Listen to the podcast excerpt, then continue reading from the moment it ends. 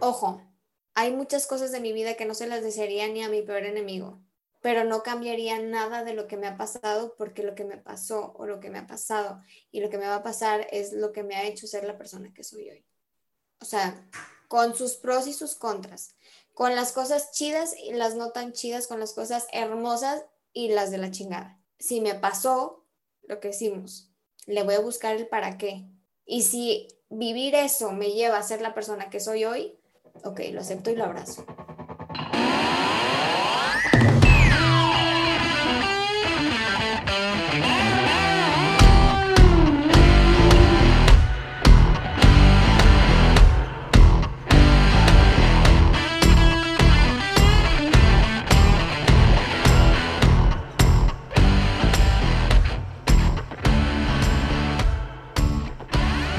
Gente, bienvenidos a un nuevo episodio de Cómodo Incómodo. El día de hoy tenemos a una invitada muy especial que, no habíamos podido grabar, pero ya la tenemos por fin aquí a la buena Margot de Echando el Chal. ¿Cómo estás, Margot? ¿Qué onda? Ya sé, con muchas ganas de ya poder grabar. Lo habíamos pospuesto mucho, pero estoy muy contenta de estar aquí y de que me hayas invitado. Así que mil gracias, Mau. Qué bueno. No, de qué, Margot, gracias a ti por aceptar la invitación. Para la gente que eh, no te conoce, pues tú tienes un podcast, se llama Echando el Chal. Ahorita nos dices qué, qué más estás haciendo ahí en, en CDMX, que también me da curiosidad. Y em, pues yo di contigo por el, por el podcast. Te había escrito hace ya unos meses, te dije, oye Margot, le escribí a varias gente eh, para pedir como consejitos de podcast y así, tú súper buena onda me contestaste, muchas gracias. Y platícanos qué andas haciendo en CDMX, Margot, en qué chambeas, por qué te fuiste allá, cuánto llevas, qué onda. Está cañón. Em, trabajo, bueno, voy a cumplir dos años aquí en la Ciudad de México, lo cumplo el 16 de septiembre, muy patria, me vine para acá y empecé a trabajar en WeWork, en esta empresa enormísima Em, donde la neta he aprendido mucho, o sea, ha habido de todo, pues me tocó también la pandemia y demás, pero pues sí, se llevan a ser dos años que me vine, me vine literalmente también y está cañón porque una de las cosas que me movió, o sea, además de cuestiones personales, era, pues sí, por una parte crecimiento personal, pero también que yo estando en San Luis y tiene también mucho que ver con, con también el por qué empecé el podcast, Em, yo me sentía como atrapada en, en San Luis, literal. Entonces esta fue como que una manera en la que yo pude a mí misma como decir, híjole, pues es que estoy en mi zona de confort, ¿cómo lo voy a hacer? Y lo que hice fue literalmente pues buscar salirme de allá eh, me costó mucho, pero al final creo que ha sido un paso muy importante para mí a manera personal, a manera profesional. O sea, no les puedo explicar lo que he crecido y lo que ha cambiado mi vida a raíz de que tomé esa decisión. Oye, ¿qué haces ahí en, en WeWork? Digo, ¿cómo diste? No sé si empezaste a platicar así, a este, no platicar, a aplicar a muchos lugares o ya tenías súper específico que, querías chambear ahí? Tenía específico que quería en la Ciudad de México. Obviamente no sabía qué quería en sí, pero también estaba bien chistoso porque llegué a conocer WeWork justo por un podcast. Era un podcast americano, no me acuerdo cómo, ¿cómo se llama? Eso se los voy a deber. El chiste es que era con precisamente uno de los fundadores de WeWork, entonces me puse a escucharlo, me gustó como que no sé, el feeling de este, de este vato, de este fundador, si mal no recuerdo, era Miguel. Y no sé, o sea, como que, ese feeling que él tenía, porque obviamente ahorita la empresa es muy distinta cuando yo eh, la conocí por este podcast, pero dije, oye, qué fregón. O sea, me gusta como que su manera de pensar, me gustó ver cómo empezó de cero y hasta lo que es hoy en día, pero fue por ese podcast y luego yo venía mucho aquí a la Ciudad de México porque tenía intereses personales, digamos. Entonces, eh, yo venía mucho y me encontré, o sea, ya, ya que escuché ese podcast, yo creo que les ha pasado seguramente que cuando, no sé, nunca ves un, bocho amarillo. Y alguien empieza a hablar de un bocho amarillo y casualmente se te empiezan a aparecer bochos amarillos en la vida o como lo quieras ver, o sea, cosas del estilo. Entonces yo escuché esta empresa y ya que venía con cada, o sea, cada vez con más frecuencia, yo me topaba con edificios que afuera decían WeWork. Entonces, me acuerdo que una vez yo trabajaba en la empresa familiar, como ya les digo, y de hecho tengo todo un capítulo de mi podcast por si quieren saber toda esta historia tan compleja, pero en la empresa familiar yo no estaba tan bien y un día que me agarran la loquera, o sea, como que de verdad me sentí súper frustrada, no sabía por qué, o sea, yo ya todo, entraba yo a mi oficina y yo la veía gris, o sea, yo ya no veía colores, o sea, yo ya era una persona como que superviciada, o sea, no sé, ya no disfrutaba nada de lo que estaba haciendo. Entonces, ese día no me acuerdo por qué me enojé. Y mi desahogo fue, mm, pues tan fácil como que me voy, digamos. Claro que aplico, con, o sea, como con la esperanza de que ojalá sí me llamen, pero ojalá no. Entonces, este, obviamente apliqué porque es una empresa que me llama la atención, porque evidentemente en la Ciudad de México hay chile, mole y pozole para lo que tú quieras. Entonces, pues obviamente elegí esta empresa porque me gusta. O sea, les puedo decir y les puedo firmar todos los días que llego al edificio donde ahorita estoy, eh, tomo una foto a la vista que tengo, o sea, el lugar está increíble, eh, mi equipo de trabajo actual lo amo, me hice de amigo de personas, no sé, que ahorita quiero demasiado, entonces me ha dejado mucho en la empresa, pero en este momento fue como de que, pues voy a aplicar, si a una empresa que me gusta, pero como que con la esperanza de que, híjole, pues es que yo potosiné toda la vida, ¿cómo me voy a salir de, de San Luis? Y al final, no sé, o sea, como que todo se fue dando. Casi, casi creo que el mismo día o al día siguiente ya tenía la respuesta de, de la entrevista y que me iban a mandar no sé qué preguntas. Entonces, ahí empezó mi proceso de, de, cómo venirme para acá. Inclusive, este, mi familia no creía. Me acuerdo perfecto que hasta mi papá una vez lo escuché. O sea, obviamente yo no, estaba en otro cuarto, no me acuerdo cómo estuvo, pero pues no me lo dijo a mí directamente, pero dijeron, o sea, yo soy una persona súper apegada a la familia, eh, súper amorosa, apapachona, entonces a mí, yo, mi familia es mi todo, entonces me acuerdo perfectamente que escuché en el cuarto de enseguida a mi papá decir, es Margot, no se va a ir.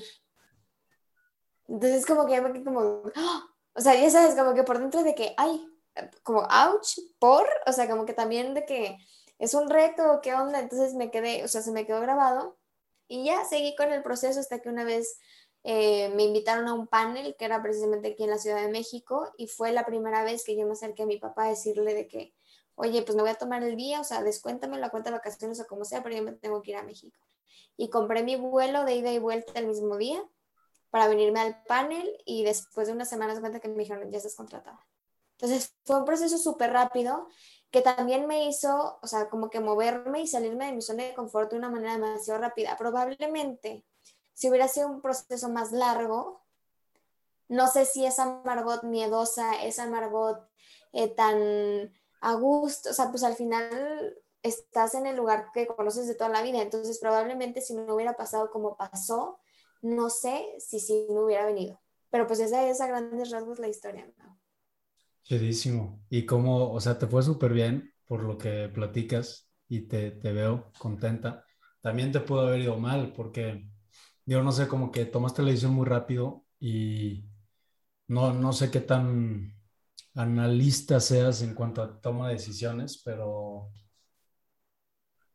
no sé, no sé. Digo, ¿cómo te pudo haber ido bien? Te, te puede haber ido mal. Sí. ¿no? no, obvio. Y a ver, no todo fue miel sobre hojuelas, como dicen. O sea, también me enfrenté a muchas cosas que, no sé, a ver, me, como que yo iba también, yo soy mucho de señales, entonces yo, quien sea que me conozca te va, te va a decir, inclusive ahorita si le preguntas a mi roomie, yo tengo un problema de que pienso demasiado las cosas. O sea, yo, mi mente va a 150 kilómetros por hora, no la puedes parar y, y vuelta y vuelta y vuelta y vuelta. Entonces, es lo que te digo, si se hubiera tardado más, puede que ni siquiera me hubiera aventado, pero también me ponía a pensar en las señales que a veces estamos tan despistados que, que como que las damos por hecho, o sea, estamos de que, a ver, necesito una señal para esto o para lo otro, y estamos tan despistados que no nos damos cuenta de que hasta las pequeñas señales son señales, ¿no? Entonces me dicen, cuando me contratan recién, me dicen, te va a tocar en Santa Fe. Y yo, híjole, hasta la punta de la fregada. Dije, pero bueno el lugar está bonito. Yo en mi mente sí dije de que no conocía nada de México, lo único que me sonaba a Santa Fe era centros comerciales y cosas caras. Y dije, vivir allá, o sea, no sé qué voy a hacer, o sea, me voy a tener que mover a ver qué onda. Y me acordé que tenía yo un, o sea, un padrino que quiero mucho viviendo aquí en México. Dije, no sé ni dónde esté ahorita, o sea, dónde esté viviendo, pero le voy a preguntar si por lo menos, por lo rápido que fue todo el proceso, si me deja quedarme con él al menos, no sé, deja todo un mes, ¿no? O, de lo que yo encuentro qué onda, o lo que encuentro donde vivir, lo que sea. Le marco y casualmente me dice de que, ay, no, pues yo ahorita vivo en Santa Fe. Yo, ¿cómo? O sea, entonces lo que te digo, o sea, hubieron varias cositas que yo decía, es que está impresionante también cómo las cosas se te van como que alineando. Entonces, hay veces que nos ponemos como que resistencias y hay veces que te toca irte literalmente flojito y darte cuenta de que también las cosas se pueden ir acomodando y que está bien y se vale, porque hay veces que dicen, híjole, es que como llegó tan fácil, hay algo raro, ¿sabes? O sea, como que, híjole, ¿cómo, cómo fue tan fácil que te, que te fuiste? ¿Cómo fue tan, o sea, pues sí, pero probablemente para eso fue fácil, va a ser difícil para algunas otras cosas, pero no porque se haya presentado de esa manera le quita como mérito o le quita lo que sea, ¿no? Y estoy yo súper agradecida con, con, mi padrino Juan Carlos. Me, literalmente me quedé con él desde septiembre hasta, ¿qué fue? Como marzo. O sea, no me quedé solo un mes, o me abrió literalmente las puertas de su casa, este, tanto él como mi, mi primo Ricky, que los quiero y los estimo muchísimo y no sé, o sea, sí me pudo haber ido mal y sí en varios aspectos le batallé al principio, obviamente, pero también hubieron muchas señales que me dispuse a literalmente abierta a ellas y abrazarlas a como, a como vinieran. Y te digo, también me tocó un equipo cuando llegué súper bonito. Son personas que hasta la fecha tengo contacto con ellas, entonces, no sé, estoy, o sea, dentro de lo que a sí me fue muy bien y estoy muy agradecida. Claro, qué chido. Sí, a veces nosotros solitos nos saboteamos porque pues traemos ya eso en la cabeza de que las cosas son difíciles. A mí me pasaba mucho eso. Cualquier cosa que hacía, eh, que, que, no sé, la chamba tiene que ser difícil o tengo que batallarle, tengo que sufrirle. Y, eh, o sea, en cierta parte sí, porque ese sufrir y esas cosas que te hacen batallar te hacen crecer. El irte a México hizo que tu zona de confort creciera. Y ahorita ya eres una persona totalmente diferente, aprendiste muchas cosas, aprendiste a relacionarte con gente nueva, a lo mejor cosas que, que a la que no estabas expuesta aquí, entonces esa zona de confort pues, te, hizo, te hizo crecer. Pero lo que creo que, no sé, como que cacheado es que hay que saber en qué batallarle o en qué es bueno o en qué sí vale la pena o no, porque si yo agarro una pluma ahorita y me la me pico el ojo, obviamente me va a hacer sufrir y me va a doler, pero eso no me lleva a ser la persona que quiero ser. Y para llegar a ser la persona que quiero ser en cinco, tres, en un año, lo que sea, o llegar a ese trabajo o, lo que sea que tenga de meta a corto plazo, pues sí necesita o exige que esté saliendo de mi zona de confort y que haga cosas incómodas y que me hagan sufrir y que me hagan batallar, porque si no fuera así, pues ya las tendría o ya estaría ahí. Pero el, agarrar esa pluma y picarme, ese sufrimiento no me está acercando a mi meta. Entonces hay que, bueno, sí, así lo estoy viendo yo, hay que escoger qué cosas te están haciendo salir de tu zona de confort que realmente sí te estén ayudando a ser esa persona o a lograr eso que quieres llegar, ¿no? Totalmente, y creo que hay una frase que lo dicen de que elige tus batallas, o sea, elígelas sabiamente, o sea, no, no puedes habrán unas en las que vale la pena que hagas y deshagas al por mayor y habrán otras en las que no vale tanto la pena el desgastarte, por decirlo de alguna manera. Sea, tú te conoces y tú vas a saber, como tú dices, igual y qué cosas vale la pena sufrir por ellas, por decirlo de alguna manera y entre comillas, pero a qué vale la pena que le inviertas tu energía, que le inviertas tu tiempo, que le inviertas tu cariño y habrán otras cosas que no valen tanto la pena. Entonces, elige sabiamente tus batallas, yo creo que eso es básico. Y también, y disculpen mi francés, o sea, la verdad es que sí, o sea, no sé, a veces soy medio malada, pero aprendemos a putazos. o sea, es triste, pero es la realidad. O sea, hay muchas veces que la manera de, que nos damos cuenta de las cosas es cuando algo nos hace abrir los ojos, o sea, que nos dan una cachetadita y que nos dicen, ay, mijita, o sea, la cagaste o como sea, ya sabes, pero justamente cuando, sí, o sea, probablemente los mayores aprendizajes luego vienen de ese tipo de situaciones, pero no quiere decir tampoco que sea la única manera de aprender.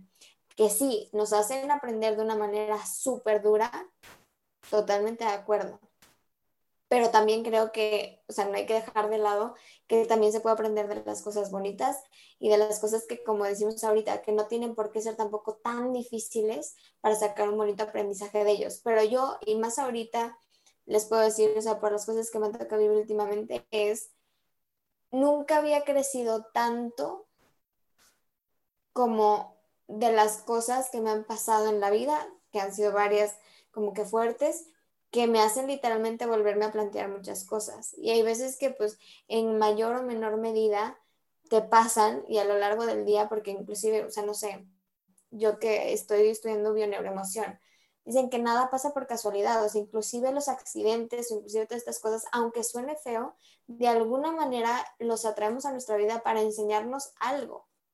Entonces, está súper fuerte y obviamente nadie nunca quiere aceptar de que, híjole, es que yo traje este sufrimiento a mi vida, híjole, pues está cañón y digo, son temas luego ya muy revolujados y temas que me encantan a mí, pero que sí te ponen a cuestionarte, o sea, qué tanto, o sea, o hasta qué grado tú estás viviendo de manera consciente lo que estás viviendo.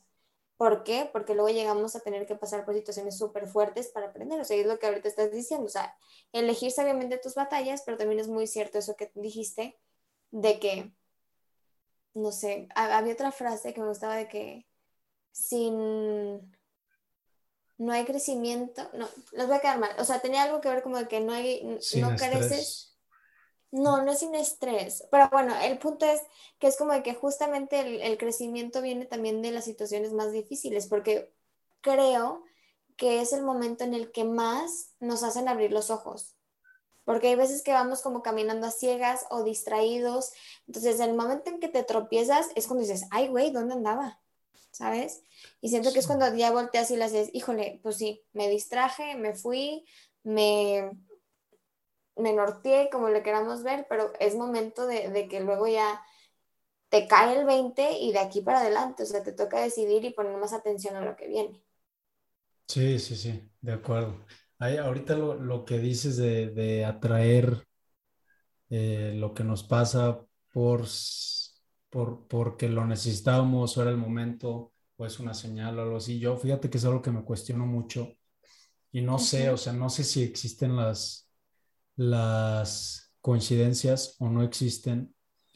Eh, y te digo, dándole vueltas a lo que he más o menos llegado hasta ahorita, es que porque también no es como que lo haya platicado con gente que a lo mejor me, me haga este, agarrar otro punto de vista en estos últimos días o semanas, es que las cosas, yo creo que a las cosas o la situación o al mundo, al universo, no le importamos, sino es la, la, el lente bajo el que ves la situación después de que sucede. O sea, vamos a decir que yo Em, yo tengo un perro que lo quiero mucho y pues lo atropella mi vecino y a partir de eso pues hay como dos, hay muchas posibilidades, pero prácticamente hay, una es tomarlo bien, otra es tomarlo mal.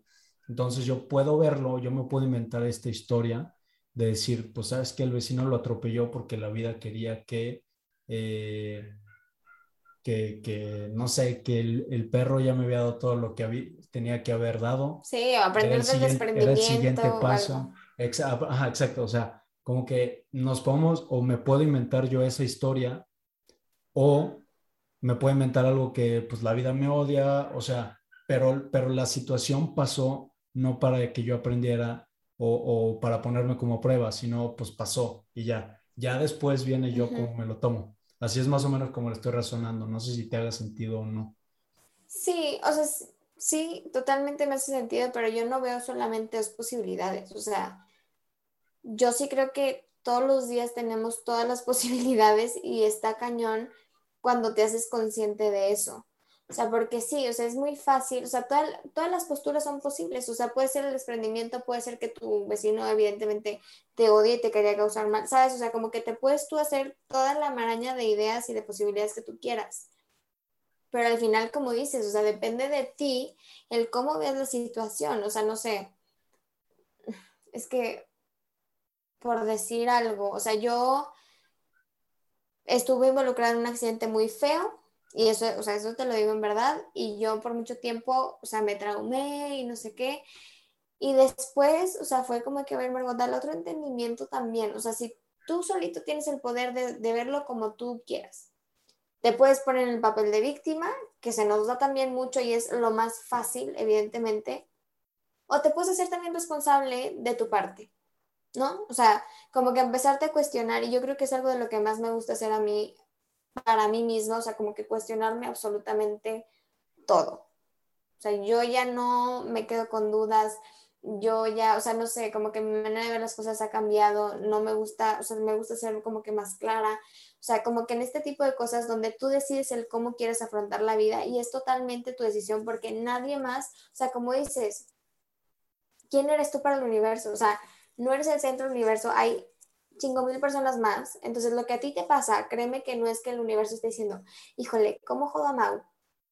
No es así. O, ¿cómo le hago para que esté sonriendo? O sea, las cosas probablemente sí, o sea, pero es lo que te digo, pasan, pero también porque si nos ponemos a pensar ya desde, no sé, desde lo mismo, bioneuroemoción o física cuántica, todo lo que tú estás viviendo es una consecuencia de lo que tú estás atrayendo energéticamente o en bioneuroemoción también tiene que ver con mucho lo que viene hasta de tus ancestros, ¿no? O sea, de tus creencias, todo lo que viene en la memoria colectiva, en, en, en literalmente tus papás, tus abuelos. Entonces, para como lo queramos ver, a mí se me hace que todo está conectado. Desde la física cuántica, que es también algo que me encanta, también lo vemos de manera energética, o sea, tú estás atrayendo las cosas porque así funciona, porque si lo vemos, o sea, deja tú que si tú lo crees, y, o sea, dejamos lo místico a un lado. La energía es una, o sea, física cuántica, o sea, literalmente fórmulas y así. Entonces, si nos vamos a lo más chiquitititititito de la materia, son quarks. Los quarks buscan conectar. Tú estás hecho de quarks, así como los pensamientos están hechos de quarks porque son una conexión eléctrica. Entonces, todo estamos conectados. Entonces, lo que tú estás atrayendo a tu vida es porque tú también, o sea, tienes una, responsabilidad sobre lo que está pasando.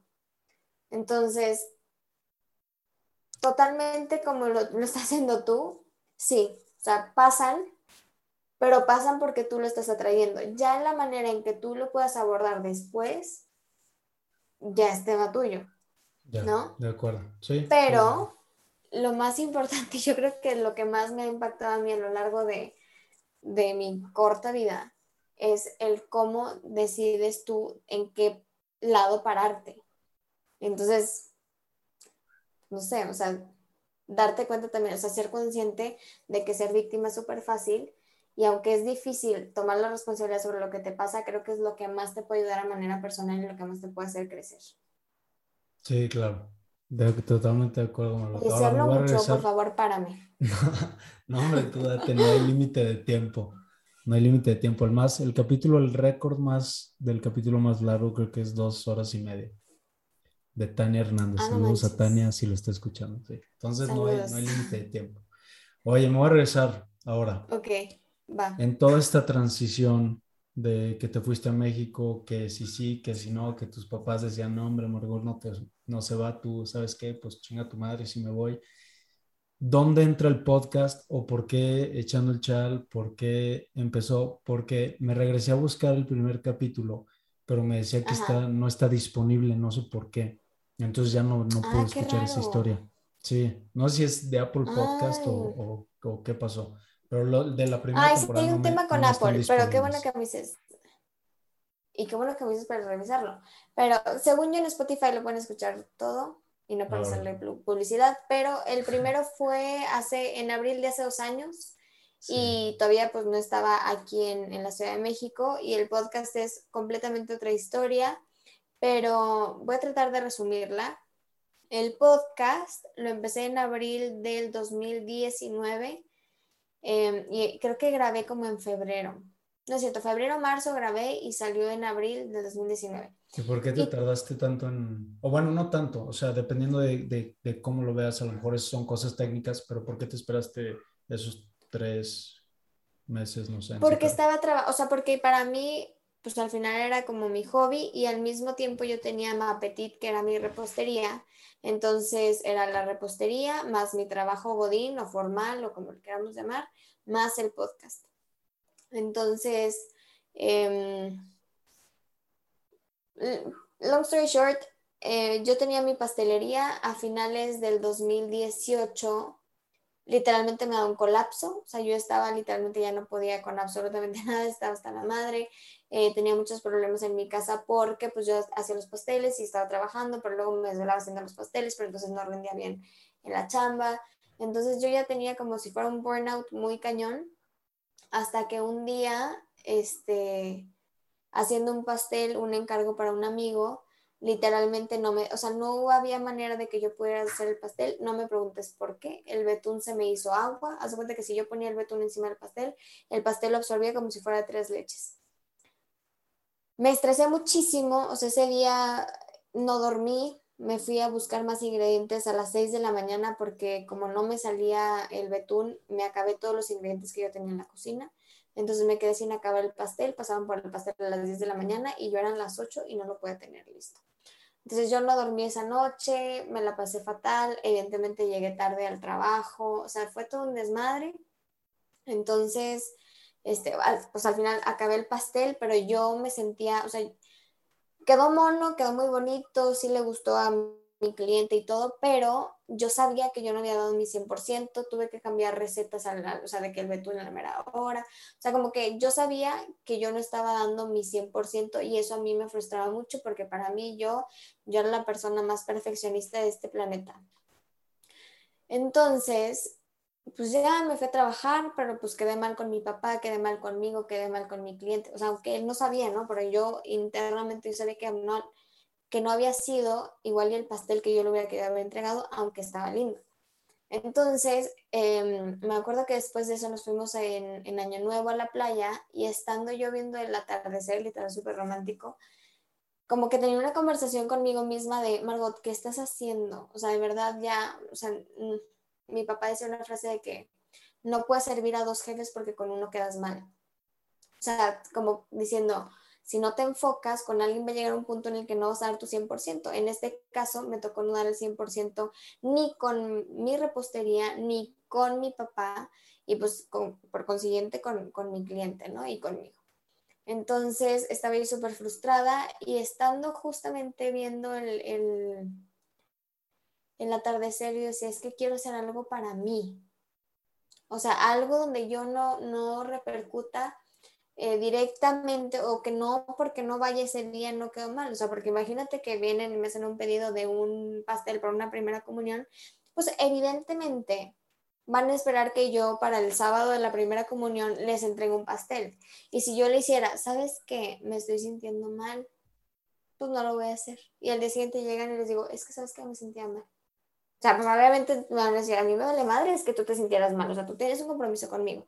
Entonces, como que todo este sí que pues yo no puedo no ir a trabajar con mi papá, o sea, porque, ah, es que como que me duele la cabeza, pues no. Entonces yo decía, es que yo quiero tener un algo mío, donde yo tampoco tenga, tenga, no sé, un deadline como tal o así, pero algo que me haga feliz y que me llene. Y en ese momento la idea fue hacer un blog. Y tal cual hice el blog, o sea, yo me metí a buscar cómo se hacía una página de internet y saqué echandoelchal.com escribí, se los juro, bien poquitos este, como posts, porque después de eso, o sea, justamente escribiendo uno de ellos, o sea, bueno, para esto, o sea, pues ya acabó, tuve mi, mi modo este escena, así como que necesito hacer algo para mí. Regreso a San Luis y es cuando me pongo ya las pilas a hacer el blog, porque para mí el blog me daba eso que estaba buscando, ese, ese puedo escribir, si me leen qué chido y si no, me da igual, es algo mío, o sea, sabes, es algo para mí. Y así empecé, me acuerdo que empecé con un reto de, minimalismo, después no me acuerdo sobre qué escribí y luego se acercaba, ah, fue en marzo, entonces cuando salió el podcast, porque estaba escribiendo con una amiga mía que se llama Adriana Rodríguez sobre el 8 de marzo. Total, hablamos por teléfono, bien padre, yo con lo que platicamos hice mi post y ya lo subí. Y una parte de mí decía, no manches, lo chido que hubiera estado, que más allá de leerlo, la gente pudiera escuchar esta conversación que tuve con Adri. O sea, estuvo tan padre, o sea, y aprendí tanto de ella, que ojalá la pudieran haber escuchado. Y fue cuando literalmente hice el clic de que, claro, o sea,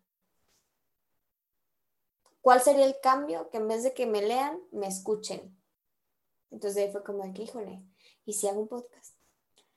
Yo escuchaba en ese entonces, digo, o sea, inclusive pues el de WeWork, que lo escuchaba, yo era, o sea, devoraba podcast, sobre todo porque como estaba en la zona industrial, pues eran recorridos larguísimos donde me podía echar capítulos y yo era la más feliz. Entonces empecé el podcast, el podcast. Después de ahí, o sea, literalmente fue tal cual, de que dije, híjole, es que me encanta la idea. Me puse, me compré unos micrófonos, me acuerdo, en, en Amazon, que los usé nada y los usé mal al principio. O sea, los tuve de adorno porque ni siquiera sirvieron. O sea, literalmente fue aprender de cero. Pero fue a raíz de este, de este así como de que ojalá hubieran escuchado este, esta plática que tuve, que de ahí salió la idea de hacer el podcast. Y posterior a eso, pues ya estaba yo justo en un curso de MBCR con Tere Ledesma de Mindfulness y le platiqué, y le dije, oye Tere, pues no tengo literalmente nada. Eh, o sea, tengo la idea, pero me encantaría que contigo fuera mi primer capítulo y habláramos sobre mindfulness. Me dijo de que, ay, sí, totalmente, no sé qué. Y de ahí fue. O sea, literalmente me agarré de que compré mis micrófonos, ya tenía mi primer invitado. Me acuerdo que hasta puse ese primer día galletitas y les, o sea, de que todo eso es muy mono, como de que yo emocionadísima. Y tal cual, grabamos entonces en marzo para que saliera en abril, o sea, sí no me tardé tanto. Pero fue a raíz de una necesidad personal de, de querer hacer algo por mí que me gustara, donde no tuviera yo una consecuencia de terceras personas. Que ojo, me di cuenta más adelante que el podcast es una responsabilidad porque tienes que cumplir. Si quieres de subir capítulos los martes, los martes tienes que subir capítulo. Y al final, de cierta manera, sí tienes una repercusión en alguien o una consecuencia en alguien, pero de una manera súper bonita porque tienes la capacidad de entrar a su vida. O sea, te están regalando de su tiempo para escucharte. Entonces, también para mí era una cosa que después era de que, ájala, o sea, también la responsabilidad que tienes con lo que compartes está cañona. Pero obviamente pues ya como que lo vas enfocando y sabes, o sea, vas descubriendo también qué es lo que te gusta compartir. Pero de entrada la historia de por qué el podcast fue esa. Y ya después los aprendizajes que echando el chal me ha dejado, o sea, no acabaría. Amo echando el chal. Oye, qué, qué chido que salió de esa manera con Super Tere. Yo también ya, ya platiqué con ella su voz, te lo juro que es mágica. pero cañón, o sea, la pones y así, de que tengo unas de dormir y te sientes en paz y dices, ¿qué pedo? ¿Qué me está pasando? Está muy cañona, Tere, o sea, tiene una paz interna muy cañona. Ahora, ¿cómo ha sido el crecimiento de Channel Chal? Porque pues ya has creado una, una comunidad, pues padre, me imagino. ¿Cómo, cómo fue la respuesta de la gente que empezó a consumir, te fueron dando feedback. Al principio, pues tú dices, lo, lo hacías nada más para ti. Después, esto es algo que yo también me cuestiono, Margot, no sé tú cómo lo veas, si es eh, nuestro deber o como responsabilidad lo que estamos hablando pensando en los demás. no sé si me explico, cómo o sea, no sé si es, eh, tengo que, ser así de, cuidadoso, meticuloso con las cosas que digo o no, porque pues es una plática.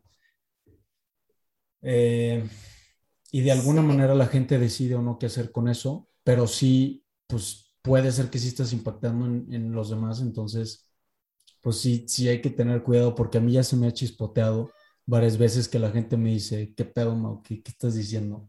Porque hice esa pendejada, o sea, y yo digo, puta, pues sí, sí la cajeteé, perdón. Digo, pues yo creo que depende.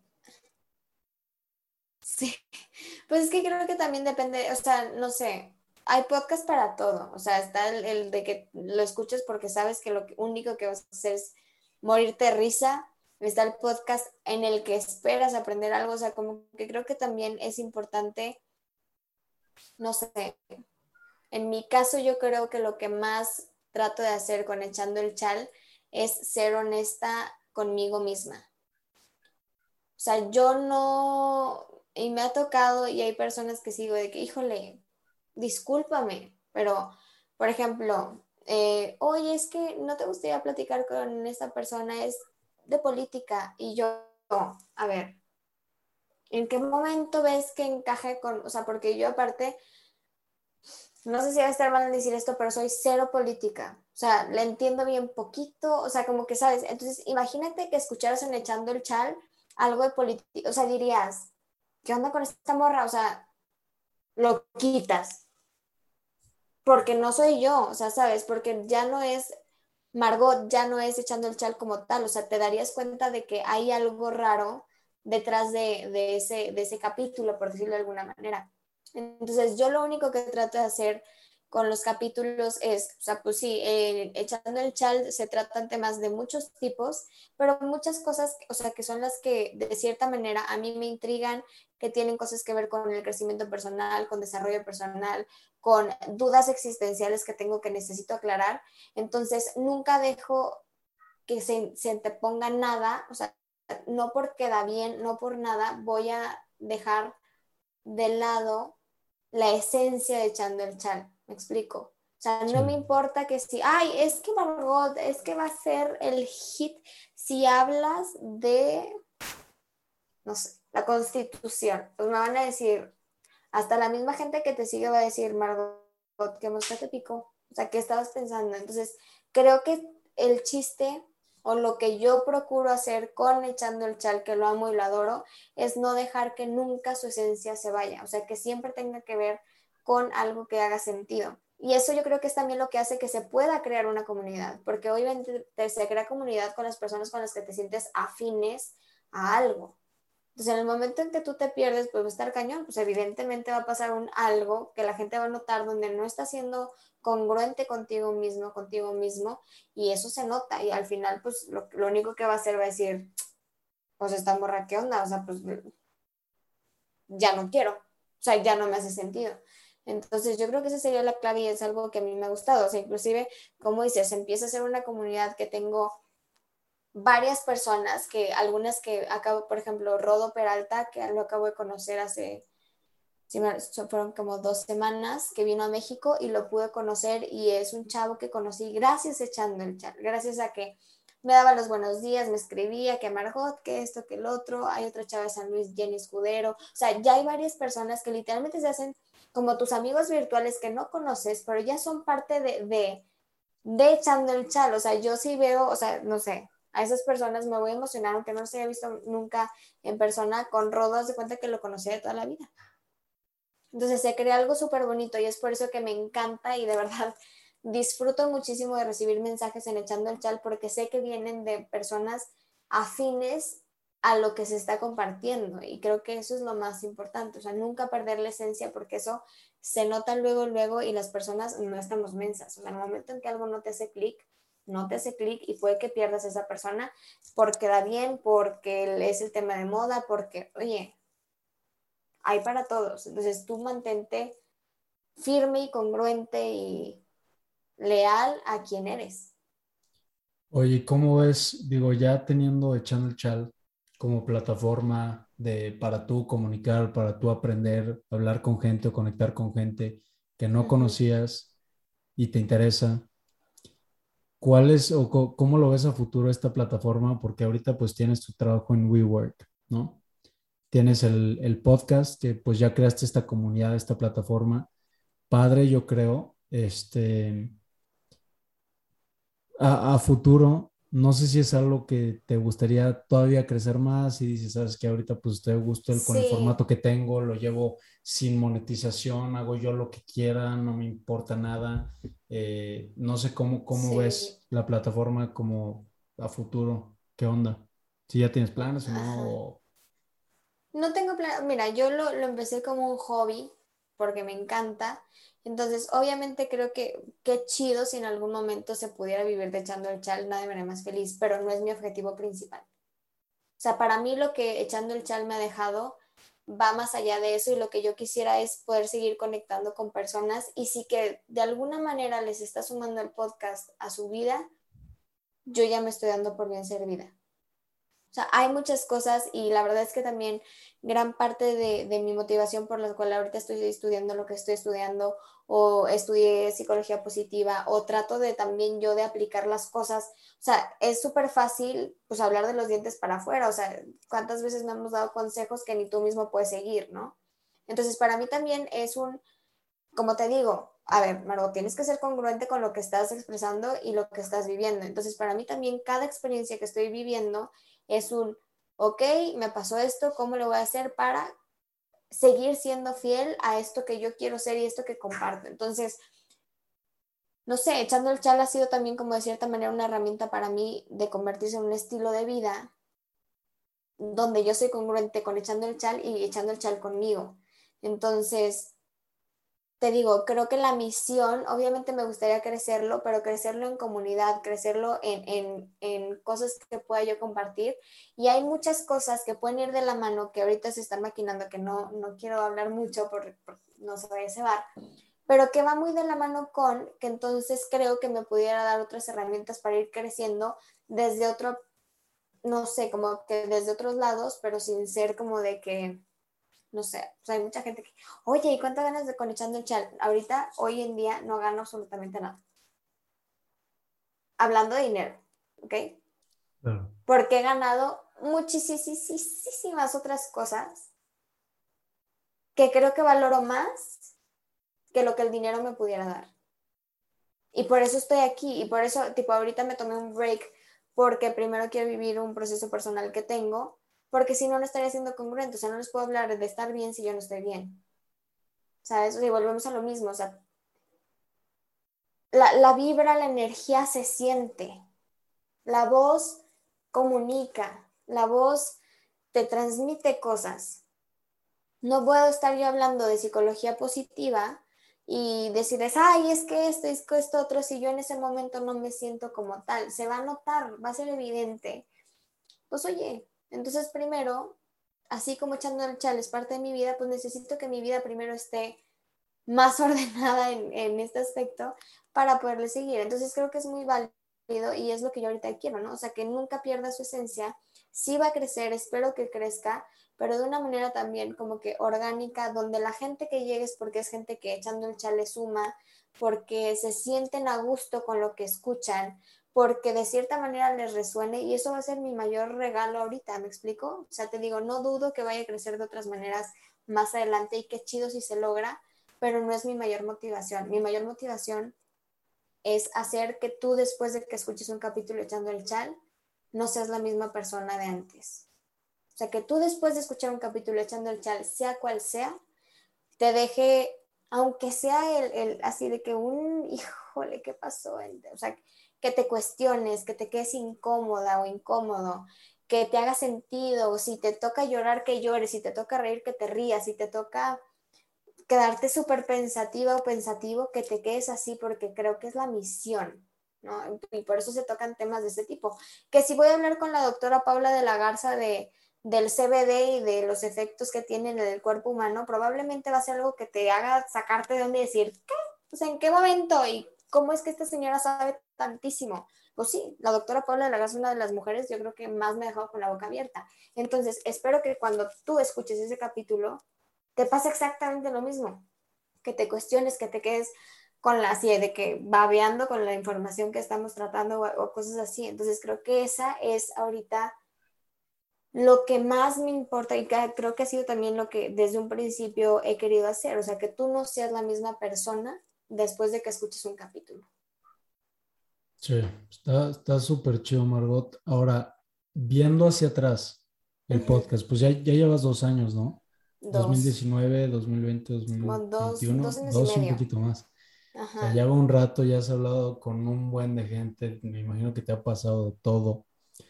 ¿Cuáles han sido tus cajeteadas más grandes que tú sientes? Y muchas veces estas cajeteadas la gente ni se da cuenta, ¿no? O sea, son cosas que dices, no mames, ¿cómo me pasó esto? Este. Hablando que la gente no se da cuenta, hablando del podcast. o, o del viviendo en, México, no sé, no sé si te ha pasado fuera del podcast también que quieras compartir, cool, pero hablando del podcast. Ay, cajeteadas de la vida, miles. Del podcast les puedo contar dos muy claras. Yo creo que una de las, de las primeras es justamente que les digo, yo emocionadísima de haber comprado los micrófonos, que eran chafísimas, pero pues al final micrófonos, ya sabes. Y me acuerdo perfecto que grabé con Bosco. Y yo, no manches, qué fregón, yo Bosco, feliz. Terminamos de grabar y yo tenía mi computadora enfrente, o sea, como para el, pues en ese entonces, pues estaba en San Luis y era bien fácil poder conectar con gente de San Luis y que fueran a mi casa a grabar. Mi papá decía que porque hacía entrevistas en la casa. Entonces yo estaba muy feliz haciendo la, la super entrevista, como dice mi papá. Y terminamos y pues ya me puse yo a checar que si la edición y todo esto. Y me doy cuenta que efectivamente, o sea, en el primero con Tere, no me acuerdo si puse la, la laptop entre las dos, entonces sonaba igual, pero lo que grabó fue la computadora, no los micrófonos. Entonces la voz de Bosco se escuchaba lejísimos y la mía se escuchaba bien, pero entonces yo, esta, o sea, decía, es que no es cierto, o sea, y tan bonito que quedó, tan, tan fuerte lo que O sea, hay una parte del capítulo Busco que me encanta, que si no han escuchado, escúchenlo, se van a dar cuenta de las dos cosas, de lo fuerte que estuvo algunas cosas que platicamos, y dos, de la cajeteada que me eché con la voz de que Bosco suena súper lejos. Y hasta Bosco me dijo, me acuerdo de que, oye, Margot, ¿por qué suena tan lejos? Y yo, ay, Bosco, pues ¿qué te digo? No, no, tengo idea. Evidentemente me da un chorre pena, probablemente, o sea, nunca se lo dije, si escuchas este capítulo, Bosco, discúlpame, era una novata de lo peor y la cajé horrible. Entonces, esa es una, ¿no? O sea, pero también, o sea, de que yo en ese momento, ¿qué fue lo que hice? Me puse a investigar, o sea, hasta debajo de las piedras, cómo hacer para que su voz sonara más fuerte. Entonces, me tardé muchísimo en, en editar ese episodio, porque cada palabra de Bosco, yo, o sea, cada, cada oración que yo de una en una la iba agarrando para subirle el volumen. O sea, dije, yo no voy, o sea, no, no renuncio. Entonces, pues sí, o sea, la cajetilla, pero también busqué la manera de, no lo arreglé, pero lo mejoré, ¿no? ¿Y qué otra? Se me borraron capítulos, o sea, nunca, al momento en que los iba a editar, se borraron. Uno de ellos era con un doctor que quiero y aprecio muchísimo, el doctor Briseño Em, y hablábamos sobre métodos anticonceptivos. Estuvo en la plática muy cañona, me encantó. O sea, que yo dije, neta, todas y todos y todes tenemos que escuchar esta información porque luego, pues ya sabes, temas tabú y como, qué miedo es. Oye, existen, háblalos. O sea, somos muchas personas que luego nos quedamos con miedos porque, híjole, ¿cómo voy a preguntar? ¿Y qué? O sea ¿qué te va a pasar? Nada, no mataste a nadie, o sea, tranquilos. Entonces yo estaba muy emocionada con ese capítulo porque precisamente yo decía, es que son temas que luego también, sobre todo, no sé, hasta niñas más chiquitas o lo que sea, que digo, de todo, ¿no? Pero decía, son tantos miedos y crecemos con tantas creencias y que va a estar mal y que no sé qué, que oye, pues ojalá encuentres la información de una persona que le sabe, en este caso que es experto en el tema, porque este doctor es ginecólogo. Entonces, ¿qué mejor que escuchar ese tipo de información de alguien experto? Entonces yo era más emocionada, más feliz, yo decía, es que no puedo más de la felicidad y se me borró el capítulo. Pero se me borraron de hecho varios, o sea, porque esa vez mi computadora de la noche a la mañana decidió que ya no quería aprender. Traté de recuperar la información con mil técnicos, mil chavos de estos súper genios para la tecnología. No hubo manera de recuperar la información. Chillé a no poder, le escribí otra vez a este doctor. Perdí el capítulo también con Álvaro Gordoa, que con él también estuvo muy padre la plática. Me firmó un libro para después hacer una rifa. O sea, esas son cajeteadas, ¿sabes? Pero creo que también a raíz de eso es lo que te digo, me podría quedar yo de víctima y chillando de que es que soy pobre de mí, tanto que me esmeré, a decir, Margot, también es tu responsabilidad hacer un backup, ¿sabes? O sea, de que sobre la marcha creo que también las cosas cuando la cajeteas, la parte de lo que decimos, o sea, la parte after, o sea, de qué vas a hacer con esto que te pasó, o sea, deja tú el por qué, el para qué, Margot, ¿para qué te pasó que tuviste que perder capítulos que a ti te encantaron? Con personas que batallaste un chingo para conseguir. ¿Por qué? Porque está bien fácil, de que, por, por mensa. ¿Para qué? Para que ponga más atención para la próxima, ¿sabes? Entonces, no sé, obviamente nunca me, me, pasaba por la mente de, seguramente mañana mi computadora decide que ya no es día de prender. Pues no, pero ahora dices, híjole, pues tengo la ventaja de que existe ahorita la famosa nube, entonces probablemente, ¿por qué no hacer un backup en la nube por cualquier cosa o en un disco externo? O, ¿sabes? Pero yo creo que esta parte de After, como con Bosco, fue, Margot, pues entonces, mija, ponte más pilas y consigue unos mejores micrófonos y aprende a usarlos, ¿sabes? Entonces, el para qué yo creo que ha sido lo que más me, me, a lo que más me he enfocado después de cajetearla, porque creo que como decimos, o sea, de los putazos es donde sale el aprendizaje. Y otra vez, perdón mi francés. A ver, te voy a cambiar un poquito la pregunta porque probablemente hay muchos, muchas cajeteadas, como a todos nos pasan. Si puedes regresar en el tiempo, haz de cuenta que te puedes regresar dos, dos años, a abril 2019, y tienes ahí al lado a Margot, Margot, Margot Bebé de 2019. ¿Qué consejos le darías? Hablando estrictamente de, o más bien, no hablando estrictamente del podcast, también pueden ser otras cosas de la vida que crees que te facilitarían tu existencia en este mundo. ¿Qué le dirías unos dos, tres consejillos a esa Margot bebé de que Margot, cómprate un disco duro? Eso puede ser una. ¿Cómprate un qué, perdón? Un disco duro y respalda cada que acabes un episodio. eso, Puede, eso puede ser. ¿Qué le dirías? Puede ser, puede ser. O sea, no sé, creo que un aprendizaje de, de así es prepárate bien para lo que sea que quieras hacer. O sea, no intentes correr un maratón sin haber corrido cinco kilómetros antes. No intentes hacer un podcast sin también tener un, un aprendizaje anterior. O sea, no, o sea, no sé. No sé si me están a entender. O sea, como que prepárate de la manera en que amerita la situación en la que te vas a enfrentar, ¿no? Esa sería una. Em, ¿Qué le diría a Margot? Confía. Confía. Y hablando estrictamente del podcast, este, pues sí, o sea, literalmente sí puede ser de que cómprate un disco duro y haz el backup que puedas porque sí se perdieron pláticas muy, muy fregonas. Pero creo, Mau, o sea, que me lo dices, creo que sí, han habido un chorro de cosas que me han pasado súper duras. O sea, y no solamente en los últimos dos años, pero va a sonar súper cliché y probablemente muchos lo hayan también experimentado de esa manera, pero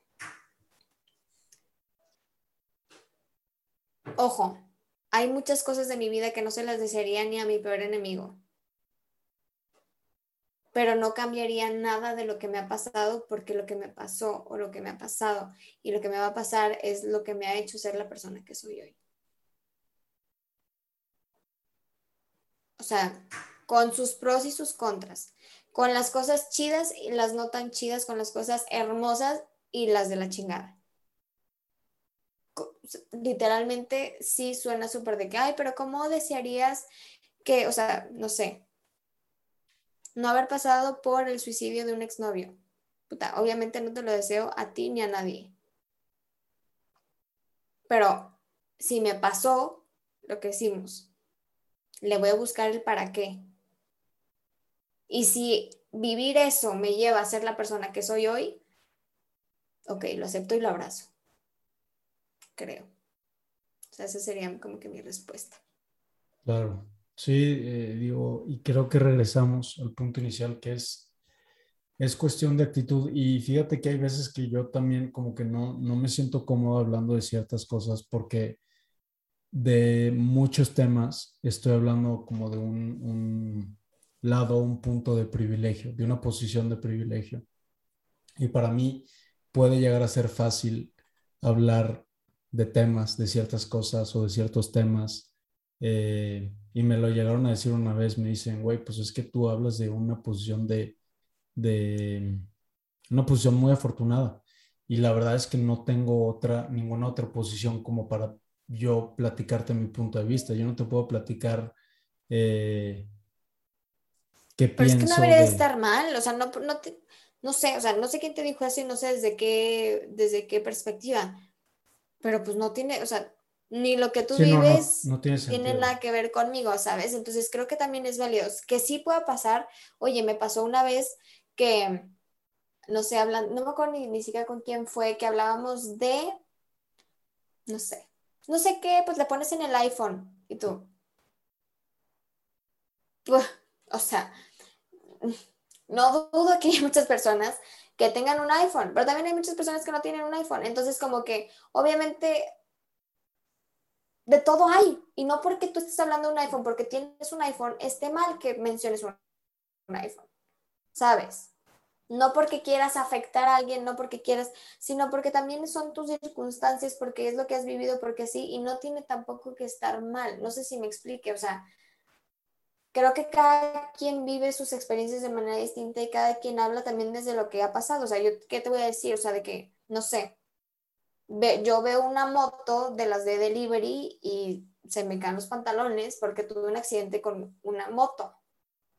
Pero no quiere decir que si tú una moto con delivery se te, tenga, no te voy a decir, Mau, ¿qué te pasa? ¿Por qué no te pones nervioso?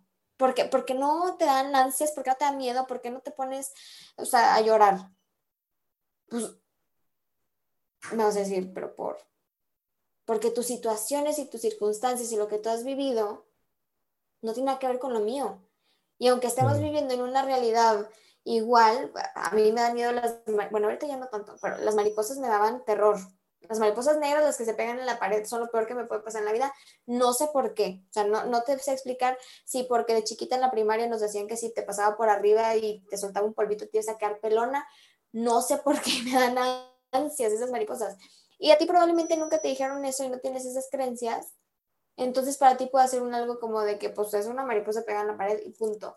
Y no porque los dos estemos viendo la misma mariposa y tú estés tranquila, digo tranquilo, y yo muerta de miedo, quiere decir que alguno de los dos esté mal. Sí, definitivamente. Sí, claro. O sea, y fue, fue lo que yo, o sea, y, fue platicado, o sea, no, no crees que me digan así reclamando. Y dije, sí, o sea, pero pues no hay ningún otro punto de vista del que yo te pueda hablar. Yo no te puedo hablar del punto de vista de un niño que, no tiene que comer, que no sabe qué, va a comer mañana, porque yo no he vivido eso, afortunadamente, o sea, y, pues eso, digo, qué horror, no se lo deseo a nadie. Yo fui lo suficientemente afortunado para que esas no se, tengan que ser mis preocupaciones, pero yo no puedo hablar de ese punto de vista.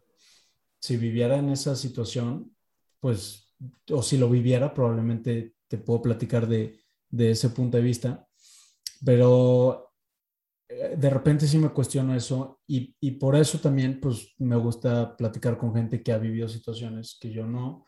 Eh, tú llevas ya dos años con el podcast, eh, dije pues Margot, cool, platicar su experiencia de estos dos años, crear comunidad. Hay gente que, emprendedores, que sí deportistas, que sí, y eso también me nutre a mí me da, aprendo de otros, otros puntos de vista, aprendo otra forma de, pensar las cosas y creo que esa es la, como la conclusión con la que me quedo de ese tema porque era algo que me, sí me medio me agobiaba porque yo sí le decía a mi hermana, a ver, Ana, sin pedo, si mañana intentas correr medio maratón, lo acabas, pero luego digo, a ver, a mí, o sea, diciéndolo yo, puede ser que, que sí sea muy fácil expresarlo, pero puede ser que sea una barrera muy cabrona para ella. Entonces, a lo mejor, pues estás, estás hablándole de otro nivel, güey. Y ahí es en donde me entraba esa, esa, ese cuestionamiento, ¿no? De quién soy yo para decirle a ella que sí, sí puede o no. A menos que hubiéramos nacido y vivido las mismas situaciones y las mismas etapas de crecimiento, de desarrollo en la vida, ahí sí podría ser. Y es algo que digo, mm, ok, sí o no, claro. si queda o no. A mí, ¿sabes qué es lo que me llama la atención de este tipo de cosas? Que también, Mau, creo que es importante tomar en cuenta de que a menos, digo, no, digo que no existan, pero yo creo que no hay, o sea, no sé, Enrique Corbera lo dice, no hay personas como, o sea, como con la naturaleza, o sea, no sé, lo he visto en mi neuroemoción, de que siempre tenemos en el fondo una intención positiva de hacer las cosas, aunque al otro le pueda repercutir de alguna manera. Ajá. O sea, siempre en el fondo estamos nosotros para nosotros mismos buscando una intención positiva. ¿Y a qué voy con esto? A que en muchas ocasiones toca darnos cuenta de la que, que la gente no te hace cosas. La gente hace cosas o dice cosas o como le quieres decir, pero no te lo hace a ti, o sea, no te lo, si tú te lo tomas de manera personal, es tu pedo. ¿Sabes? O sea, que si yo te estoy hablando de, no sé, que eres, eres algo de natación, ¿no?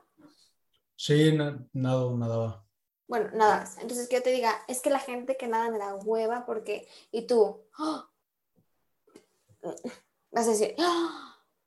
maldita Margot, o sea, mm, y yo le estoy diciendo, o sea, como comentario al aire de que es que me da, o sea, probablemente está hablando también de un, que yo soy una floja, ¿sabes? De que es que me da mucho la flojera, o sea, se ponen, o sea, se tardan mil horas, o sea, se me hace como que una práctica de, y tú no sabes por qué yo lo estoy diciendo, pero si tú lo estás tomando personal, ya es tuyo, de, oye, ¿por qué me estoy adjudicando ese comentario?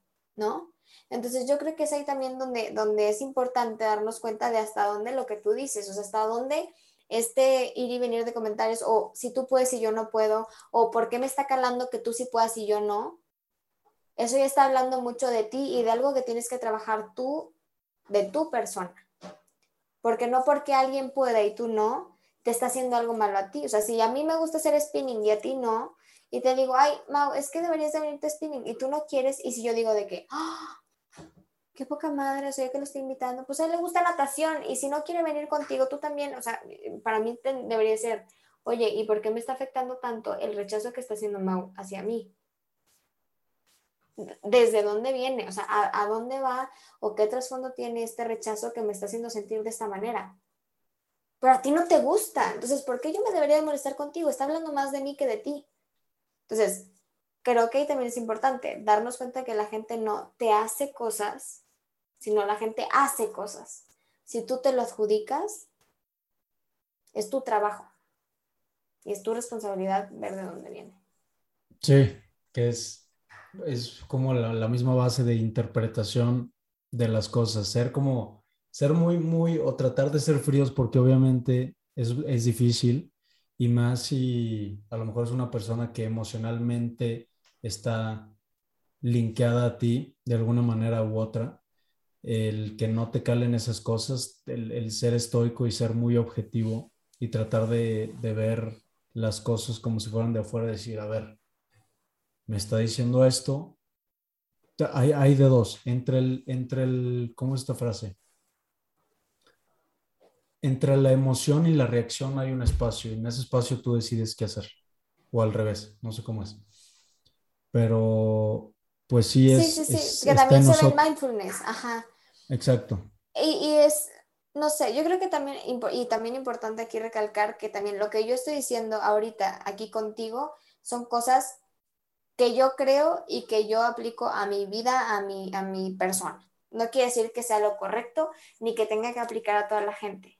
Ajá pero es, muy real, o sea, también la manera en que tú interpretas las cosas es muy de, lo que decimos, o sea, es lo que tú has vivido y tú tienes esa capacidad de reacción entre lo que te pasa y lo que haces, ¿no? O sea, de que, qué quieres hacer con eso que, te, que se te presentó, que lo que estamos hablando. Y es esta, esta parte en la que tú tienes la capacidad de, en ese inter, si tienes la suficiente no sé, hasta si quieres autocontrol llamarle, o sea, que, o como se ve en mindfulness, tú tienes esa posibilidad de, de, reacción y hasta dónde quieres reaccionar, ¿no? O sea, porque al final si hablamos también de emociones, que sería todo otro tema que ahorita lo mencionabas, pues las emociones están para sentirse. Las etiquetamos, pues porque nos encanta etiquetar las cosas flaco, gordo, alto, chaparro, nalgón, o sea, nos encanta. Nos encanta ponerle etiquetas a las cosas, pero está, ay, es que el enojo es malo. ¿Por? ¿Quién dijo? O sea, las emociones, las emociones están para sentirse. En el momento en que tú dejas que la emoción haga su trabajo, se va a ir. O sea, si, si tú te sientes triste, deja que la tristeza haga su trabajo. Si tienes que llorar un ratito, llora. En el momento en que llores vas a ver que todo ese sentimiento y esa sensación se te va a salir. Y era la misión de esa emoción contigo en ese momento. Si te dan, o sea, si estás muy feliz y quieres reírte así, disfrútalo. O sea, porque ahí no nos cuestionamos, ay, ¿por qué se rió en público? Ah, pero no llorara, ¿no? Ves a alguien llorar y le haces, ¡Ah! qué nervio, qué le pasó, pobrecita, pobrecito. O sea, nos encanta etiquetar las cosas. Ves a una persona enojada y dices, híjole, o sea, que se lo lleven, o sea, qué oso. Estamos muy acostumbrados a ver que son malas. O sea, obviamente si ves a alguien riéndose o si lo ves a alguien alegre o si lo ves pasando bien o hasta si lo ves neutral, dices, me da igual. Pero como tenemos etiquetada que la tristeza, que el enojo, que el estrés, o sea, nos encanta, entonces pues obviamente ahí se complican las cosas, pero las emociones están para sentirse. Entonces, la manera en que también, no sé, siento que nos podemos meter en temas súper complejos, pero creo que también tienen una razón de ser y por algo también nos hacen reaccionar, ¿no? Entonces, obviamente el nivel de reacción que lleguemos a tener con X o Y emoción ya es nuestro... Está en, nuestro, en nuestro control, ¿no? Es ese espacio entre la emoción y, la reacción en donde entra tu, interpretación de, de, esa emoción y qué vas a hacer. Claro, o sea, y de, que pasen cosas en tu vida a como las quieras tomar, obviamente te vas a encadenar eh, reacciones químicas en tu cuerpo que te van a, al final a traer una emoción a flor de piel. Entonces, lo único que yo sí quisiera es que a mí me costó muchísimo es, híjole, dejarme vivirlas. O sea, no te estoy diciendo, si te da tristeza en medio de la calle, ponte a llorar en medio de la calle porque pues... Pero oye, no sé, o sea, si necesitas llorar en algún momento de la vida y tienes la posibilidad de alejarte un poquito, porque pues como te digo, estamos muy no acostumbrados a que la gente llore, porque qué pena, qué oso, eh, sentimientos de lástima y así. No sé, ve la manera de darte la oportunidad porque por algo está ahí, ¿sabes?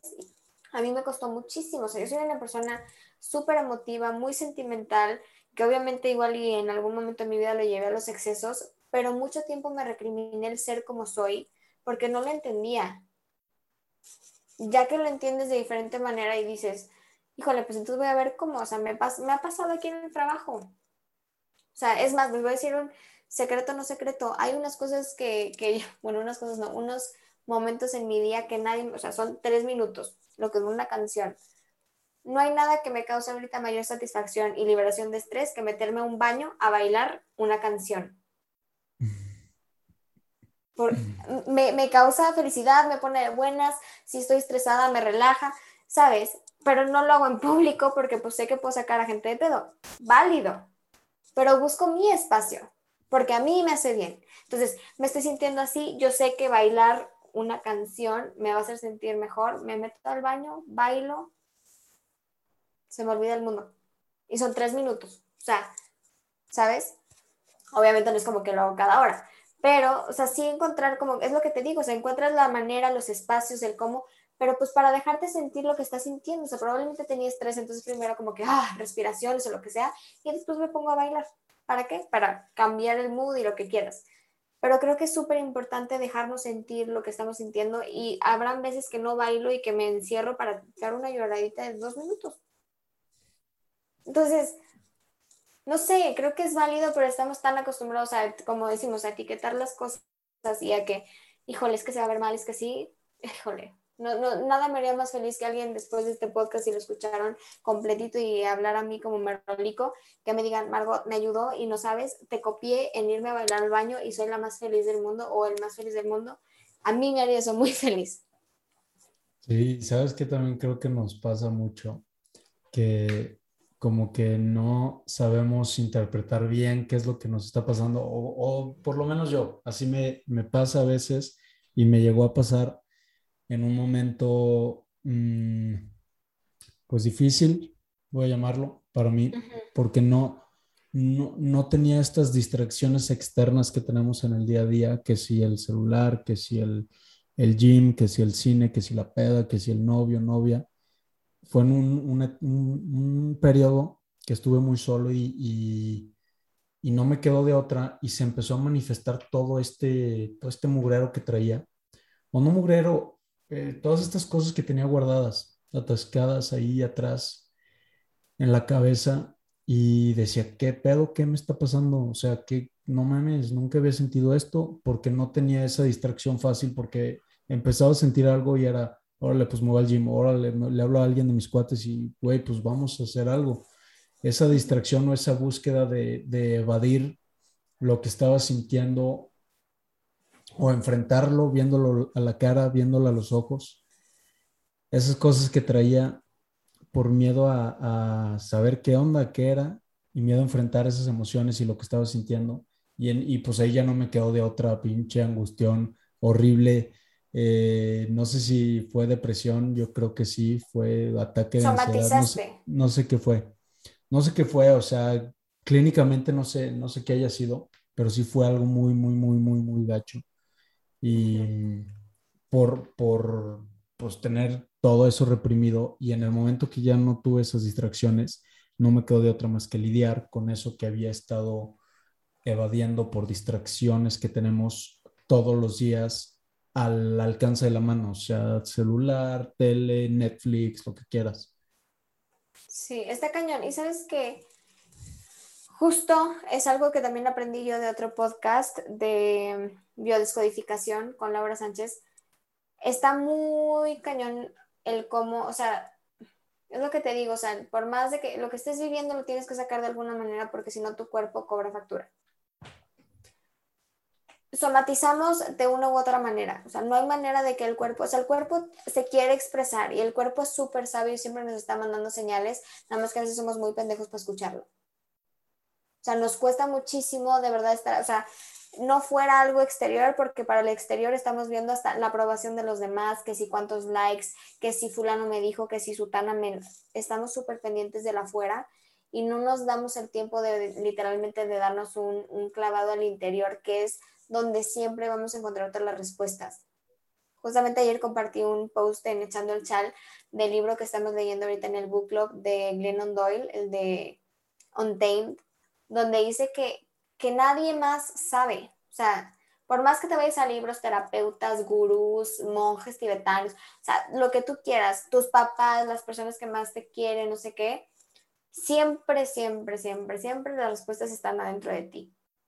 El claro ejemplo de eso es que no importa con quién te vayas, podrás irte con tu mejor amiga, tu mejor amigo, y estás hablando con ellos de que, híjole, es que neta mi trabajo me caga, ya no me siento feliz, y tú probablemente en el fondo lo que quieres es renunciar, y si la persona te dice, no, Margot, creo que estás súper confundida, debes echarle más ganas, darte cuenta de que eres súper afortunada, no sé qué, y si tú en el fondo lo que quieres es renunciar, vas a decir, maldita morra, ¿a qué la invité? porque tú sabes lo que quieres escuchar, o sea, y, somos súper, ah, no, pues sí, sí, tienes razón, o sea, te va a valer muchísimo lo que esa persona te dijo porque tú sabes en el fondo lo que quieres. Y a veces lo único que queremos es esa aprobación exterior para convencernos de lo que ya sabemos internamente. No estás buscando que te den la, respuesta. La, la respuesta ya la sabías. Nada más que nos hacemos mensos y otra vez victimísimas de la vida entonces necesitas que algo exterior te lo diga. El libro de autoayuda o tu psicólogo. Si lo quieres hacer, vas a ver la manera de hacerlo.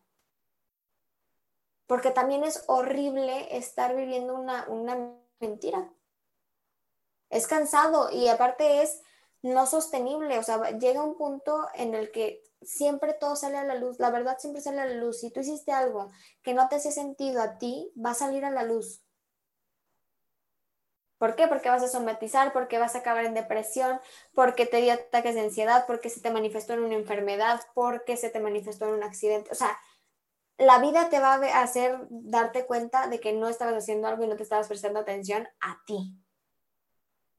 A mí me pasó cuando, cuando lo de que estaba yo esta, o sea, que no me salía nada, entré a un curso de Luis Hay de Tú puedes sanar tu vida y en el momento en el que entré yo no podía emitir una palabra. Yo tenía tres infecciones al mismo tiempo conjuntivitis, o sea, no podía ver, tenía laringitis, todo lo que tenía que ver con, la voz, y tenía, no me acuerdo infección de riñones o de las vías urinarias. El chiste es que yo estaba de la fregada, o sea, somaticé a lo bestia. ¿Por qué? Porque no vi las señales, porque no me di ese tiempo y no me presté atención a lo que me estaba gritando por dentro de mi cuerpo. Y Renata Rúa lo dice, lo que no habla grita.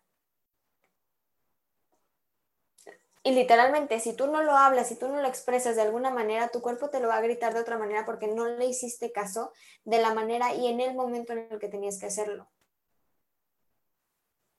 Entonces está cañón porque en ese momento, ¿cómo decirlo? O sea, en ese momento yo no me daba cuenta de lo que estaba, o sea, por ejemplo, estaba viendo, o sea, y lo voy a filosofar, espero que se entienda el punto, pero conjuntivitis, no estaba viendo, o más bien, estaba viendo algo que yo no quería ver. Puede ser que estaba viviendo algo que yo no estaba queriendo vivir, y era lo que se me presentaba en mis ojos. La voz, no estaba diciendo y no estaba expresando las cosas que quería verdaderamente decir. ¿Qué me estaba tragando? Ese nudo en la garganta. Cuando ustedes sientan un nudo en la garganta, préstenle atención. Yo creo que es de las cosas más sencillas y de las cosas que más se nos pueden presentar a lo largo de nuestro día a día, en el momento en que tú te estás tragando el decir algo. Ese nudo en la garganta es una señal clara de que algo tu cuerpo te está diciendo, te estás callando, Margot. Y se nos hace bien fácil, ¿verdad? ¿Qué tiene? No, nada. Oye, Margot, no, no, nada. Y el nudo en la garganta, me pasó a mí no le haces caso, ah, bueno, pues el nudo de la garganta que, pues una laringitis, no, está bien, qué chingón. Todo por no prestar atención y por no ser sincera conmigo misma y no expresar lo que tenía que expresar en el momento que tenía que hacerlo. Vías urinarias, hablaba de cuestiones territoriales, ¿no? O sea, ¿qué hacen los perros cuando quieren marcar territorio? Orinan. Entonces, algo estaba pasando en mi vida donde yo estaba siendo sacada de mi zona, donde, donde yo estaba en mi territorio probablemente me estaban sacando o estaba yo siendo no coherente o no leal con esa persona que tenía que estar en ese lugar. Ya no me acuerdo bien qué fue la resolución de eso, pero literalmente es darte cuenta, somatizamos de mil y un maneras, las apendicitis, eh, los tumores, en dónde salen, que si cuestiones auditivas, ¿qué, ¿qué estás escuchando que no te gusta? Que, o sea, cuestionarte todo eso porque el cuerpo es súper sabio y siempre te va a estar dando las señales. Y es probablemente lo que te pasó a ti, Mago. Estabas evadiendo y metiéndote de tantas actividades y evadiendo esas cosas que estabas viendo que tu cuerpo te dijo, oye, a ver, no me prestes atención, te voy a mandar un detente claro. ¿Cómo te va a hacer detenerte? No, pues te mando una depresión. Así o paras o paras. Entonces, está bien cañón el cómo el cuerpo te habla y el cómo te manda señales, lo cañón o lo más difícil es prestarle atención y darnos el tiempo de sí prestarle atención a lo que está dentro porque estamos tan enfocados en el afuera que nos olvidamos de, ver para adentro donde, como les dije, y como el libro que estoy leyendo ahorita que me está encantando, siempre tenemos la respuesta dentro. Sí, por lo general ya sabes, cuando vas a pedir consejo, cuando vas a preguntar, como dices, ya sabes qué es lo que quieres que te contesten. O sea. Sí, y nos hacemos mensos. O sea, está bien cañón que es que es eso, o sea, y lo dice Glennon muy, muy claro, o sea, nadie, nadie vive lo que tú vives, nadie pasa lo que tú pasas, nadie se rodea de las mismas personas con las que tú te rodeas, nadie piensa lo que tú piensas. Entonces, ¿cómo carambas esperas que alguien más te dé la respuesta. La respuesta siempre la tienes tú. Lo único que estamos esperando es ver quién nos hace segunda afuera porque necesitamos esa aprobación de alguien más a nuestro alrededor para animarnos a hacer algo. Súper triste. O sea, a mí me parece súper triste darnos cuenta de eso. ¿Por qué? Y lo digo súper triste porque me pasa. Y porque cada que me pasa es un recordatorio a mí misma de decir, Margot, ¿qué onda? Otra vez o sea, ¿cuántas veces te tiene que pasar para que aprendas? Niña, ¿sabes? O sea, a las cuantas enfermedades, a las cuantas laringitis, a las cuantas conjuntivitis, a las cuantas migrañas, a las cuantas alopecias, a las cuantas apendicitis, a las cuantos dolores de estómago, a las cuantas infecciones, o sea, a las cuantas vamos a darnos literalmente el tiempo de, de, de estar con nosotros mismos. O sea, por eso también yo ahorita no sé, con Tere todo lo que le he aprendido, que obviamente es cosa de estar todos los días porque es una práctica. Pero ¿cómo no nos cuesta trabajo estar en Instagram 14 horas al día? Todo es exterior, todo es el que dirán, todo es una pantalla, todo es todo con tal de no, o sea, cómo estar como hasta aparentando algo con tal de no enfrentarnos, porque a veces que va a estar súper fuerte enfrentarte a lo que tienes adentro. Entonces, híjole, pues entre más distracciones tengamos de la afuera, pues más chido. Menos me tengo que enfrentar con el, con el dragón que tengo adentro. Pero ¿qué onda cuando el dragón ya no encuentre, o sea, ya haya crecido tanto que tiene que salir? Pues se te va a manifestar. ¿De qué manera? No sabemos. Lo que sabemos es que se va a manifestar. Sí, cuando no nos gusta nuestra compañía, que somos la única compañía con la que vamos a estar toda la vida, buscamos esos estímulos externos de aprobación, likes, me gusta, compartir, todo eso. Margot, ya llevamos más de una hora, como una hora y cuarto. Para cerrar, te voy a hacer unas puntitas, se fue en chinga. se me pasa demasiado rápido. Y es que aparte yo puedo hablar como merolico, entonces, o sea, si no, hacemos una segunda parte. Yo feliz. Órale, jalo, jalo. Te voy a hacer unas preguntitas, Margot, que le hago a todos los invitados. La primera, platícame de tu día a día, cómo es tu rutina, este, prácticas, me imagino que meditación, no sé si tengas, si haces ayuno, sales a caminar, algún deporte. Rutina, eh, ¿qué haces en tu día a día? Ok. Tengo, o sea, mira, ahí te va. Igual y ahorita, si les digo que tengo una bien establecida, les estaría mintiendo. Y como dijera yo ahorita con mi roomie, a mí no me gusta decir mentiras. Entonces, les voy a decir las cosas que aunque no sea el orden, procuro sí hacerlo, o sea, porque me da paz. Pero, a ver, de las cosas que no pueden fallar en mi día, o sea, de las cosas que hago sí o sí, es mi journaling, leer, meditar al menos cinco minutos. O sea, con cinco minutos ya me cambié el chip. Y ¿qué otra cosa que no me puede... Ah, pasear a Bruna. Si, si no paso a Bruna, ya sé que la vida me la va a cobrar gacho. Entonces, esas son de las cositas que ahorita tengo sí o sí marcadas en mi, en mi día. Y de las cosas que, que, por ejemplo, sí me gustaría saber, o sea,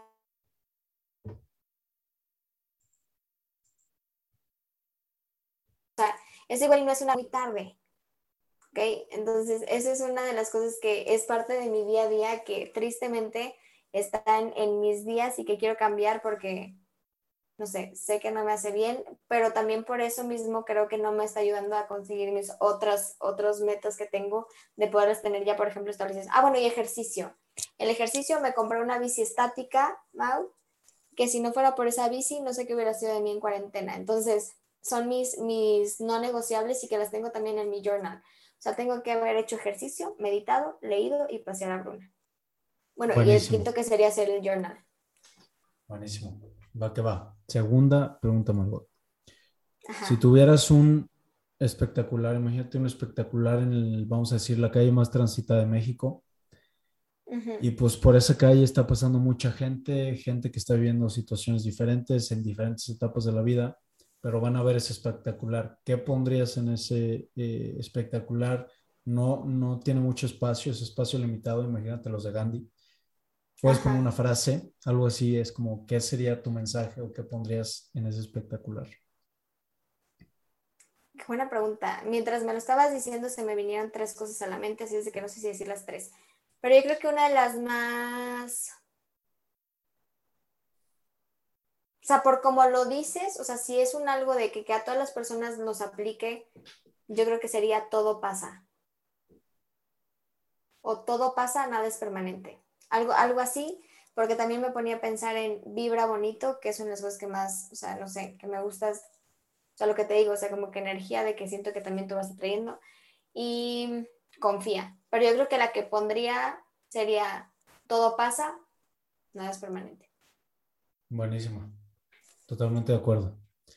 Tercer pregunta, Margot, y ya para acabar, te voy a pedir recomendaciones. Sé que te gusta leer. Eh, también digo, estaría cool que explicaras tu dinámica del book club de, del Channel Recomendaciones de libros, algunos que te hayan, digo, sé que tienes muchos que te han gustado, pero los que más recomendarías, vamos a decir, si tienes podcast o algún documental que te guste también para recomendar, pues que no los pases. Ok. Pues mira, voy a empezar por el libro que estoy leyendo ahorita, que neta, desde la página, me acuerdo perfecto que dije, neta, ¿qué onda con este libro? Déjame checo qué página era. Si mal no recuerdo, la página 16 y ya me había reído, ya había llorado, ya me habían hecho así como que me habían sacado de onda. Este que estamos leyendo ahorita en el book club de Glennon Doyle, que se llama Indomable o Untamed en inglés, está cañón, te saca de tu zona de confort también. O sea, como que creo que te, más bien te cuestiona mucho. O sea, como que te pones literalmente a analizar tu vida y está cañón. Entonces me está gustando mucho. Eso no lo acabo todavía, por eso no les puedo decir de qué. Lo que más me dejó, porque todavía no lo acabo, lo estamos leyendo ahorita en el mes de septiembre en el Book Club. Si se quieren unir, el Book Club es literalmente este, estarlo leyendo juntos a distancia. Em, por ejemplo, Rodo, el, chavo que les, que les platico, es uno de, estos, de estas personas personas que ha estado en el book club desde hace, desde, yo creo que vamos a cumplir un año ya con el book club. Entonces, pues hemos leído juntos ya bastantes libros, unos que nos han costado más que otros, pero está cañón. Entonces, está muy bonito. si quieren, escríbanme. Yo les voy poniendo por día. Ajá. Haz cuenta que elegimos un libro. Hay veces que literalmente, y les soy honesta, lo pongo porque yo lo quiero leer y de verdad me, o sea, digo de que acompáñame a leer este libro porque lo, lo quiero, lo necesito. Y hay otros en los que sí es por medio de votación, o sea, como de que por medio de echando el chat pongo de los libros que tengo ahorita como que, que me laten, que me llaman la atención y de ahí los elegimos uno, ¿no? Entonces yo ya por día les, o sea, les mando una lista donde por día tienen que llegar a la página tal, tal, tal, como para poder ir haciendo como check. Y otros días les pongo nada más de hoy tenemos que llegar a a tal a tal página. Y al final, antes lo hacíamos cada semana, ahorita la verdad es que no me da la vida y como les he dicho, se me revolvió muchas cosas, pero eh, la idea es tener una, un live donde las personas que se quieran conectar a platicar sobre lo que leímos, lo que les dejó y así, lo podamos hacer. Entonces, esa es la dinámica y el chiste es que también en el Inter, no sé, hay gente que me manda notas de audio por por Instagram, entonces ahí estamos platicando que nos está pareciendo el libro, hay gente que me escribe nada más de no manches este capítulo y yo sí, está cañón, así.